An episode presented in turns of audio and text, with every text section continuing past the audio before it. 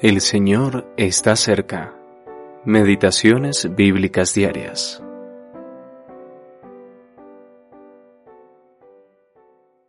Si alguno tiene oídos para oír, oiga. Les dijo también, mirad lo que oís, porque con la medida con la que medís os será medido, y aún se os añadirá a vosotros los que oís. Porque al que tiene se le dará, y al que no tiene, aun lo que tiene se le quitará. Marcos capítulo 4, versículos 23 al 25. Corazones llenos para testificar.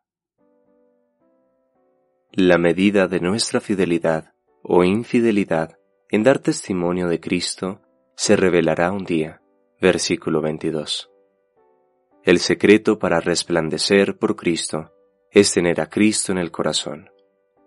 Si el corazón no está lleno de Cristo, entonces la verdad no se manifestará. Si el corazón está lleno de otras cosas, de sí mismo, Cristo no puede manifestarse. J. N. Darby. Entonces, ¿cómo pueden nuestros corazones estar llenos de Cristo? La exhortación del Señor indica que si hemos de enseñar a otros, primero debemos escuchar por nosotros mismos lo que Dios nos dice. Si alguno tiene oídos para oír, oiga. El Señor mismo, por intermedio del profeta Isaías, pudo decir, Jehová el Señor me dio lengua de sabios, para hablar palabras alcanzado. Despertará mañana tras mañana, despertará mi oído para que oiga como los sabios. Isaías capítulo 50 versículo 4. Para poseer lengua de sabios, primero debemos tener el oído de un aprendiz.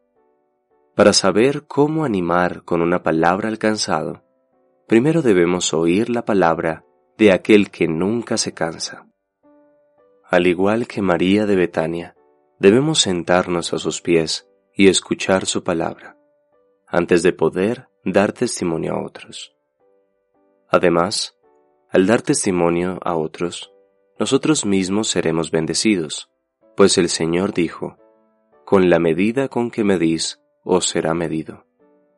Cuanto más doy a otros, más me será dado a cambio. Si dejamos brillar la luz que poseemos, más luz recibiremos. Alguien ha dicho adecuadamente que la ley del cielo es dispersar para aumentar. Véase Proverbios capítulo 11, versículo 24. Pero recordemos también que si no usamos la luz que tenemos, la perderemos.